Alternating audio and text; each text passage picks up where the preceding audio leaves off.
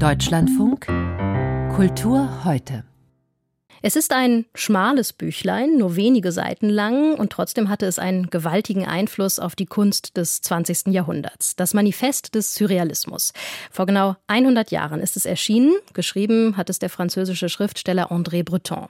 Mit diesem Manifest hat er damals die theoretischen Grundlagen gelegt für eine der wichtigsten Kunstströmungen der ersten Hälfte des 20. Jahrhunderts, den Surrealismus. Als Zentrum des Surrealismus wird heute meistens Paris genannt.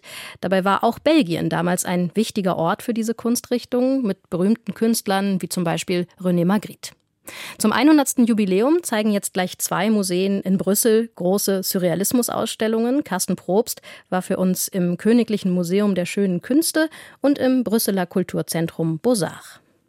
Paul Nouget hatte dieselbe Funktion für die belgischen Surrealisten wie André Breton für die französischen. Er war der theoretische Kopf und koordinierte die Aktivitäten der Künstlergruppe. Zugleich aber verhielt er sich geradezu entgegengesetzt. Anders als Breton gab er sich nicht als Anführer der Surrealisten aus und suchte auch nicht das Licht der Öffentlichkeit, sondern blieb eher im Hintergrund. Und das prägte die Besonderheiten des belgischen Surrealismus. It can be more political and it is definitely more subversive sagt Franziska van der Pitte, Kuratorin der großen Ausstellung zu 100 Jahren internationalem Surrealismus im Königlichen Museum der Schönen Künste in Brüssel. Der belgische Surrealismus war eher politisch ausgerichtet, sagt sie, in jedem Fall aber war er subversiver als der französische. Brunouget schrieb keine Manifeste für die Öffentlichkeit wie Breton, mit seinen Mitstreitern tauschte er eher Briefe aus, die im kleinen Kreis zirkulieren sollten und nur dazu gedacht waren, einzelne neue Mitglieder für die Gruppe zu gewinnen.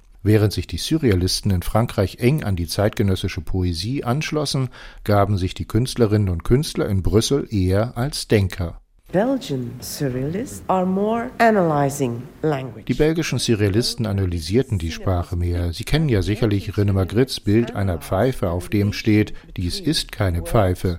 Sie analysieren also das Verhältnis zwischen Wort und Bild, Inhalt und Bedeutung. Sie sind ziemlich theoretisch und intellektuell und sie haben die frühe Konzeptkunst sehr beeinflusst. Sprache, Bild, Bedeutung und in den Lücken dazwischen erscheint ihnen das Wunder der Kunst.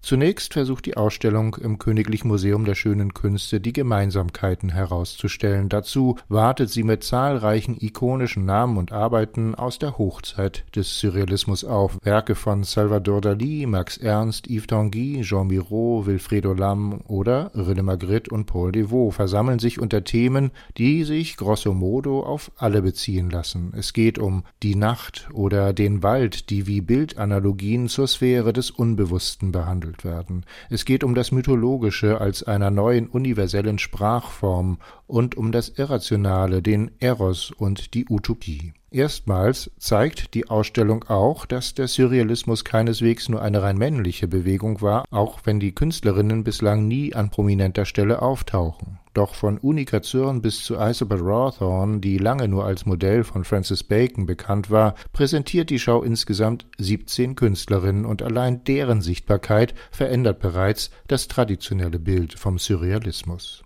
Im Kulturzentrum Posar nebenan konzentriert man sich dagegen ganz auf den belgischen Surrealismus und das informelle Netzwerk, das Paul Nouget mit seinen Mitstreitern entwickelt hat. Neben zahlreichen Gemälden von Magritte und Delvaux, aber auch von heute kaum mehr bekannten Künstlerinnen und Künstlern, sind viele Dokumente, flüchtige Veröffentlichungen und dokumentarische Fotografien zu sehen. In ihnen spiegelt sich der experimentelle Grundzug der Brüsseler Bewegung. Sie folgen keiner einheitlichen Doktrin, Magrittes gestochen scharfer Überrealismus verzichtet hier auf stereotype Wiedergaben von Männern mit schwarzen Melonen auf dem Kopf, er wird in der ganzen Breite seiner Stile und Motive gezeigt als Maler von Landschaften und bisweilen auch als politischer Künstler, der gegen Hitler agitiert. Der Surrealismus nimmt viele Einflüsse auf und treibt viele unterschiedliche Blüten.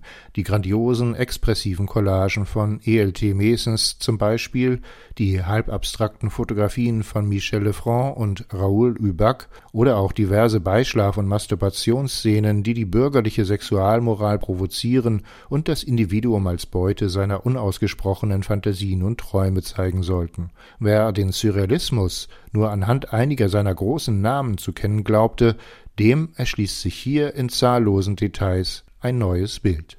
Carsten Probst über weniger bekannte Werke des belgischen Surrealismus, zu sehen in zwei Jubiläumsausstellungen in Brüssel.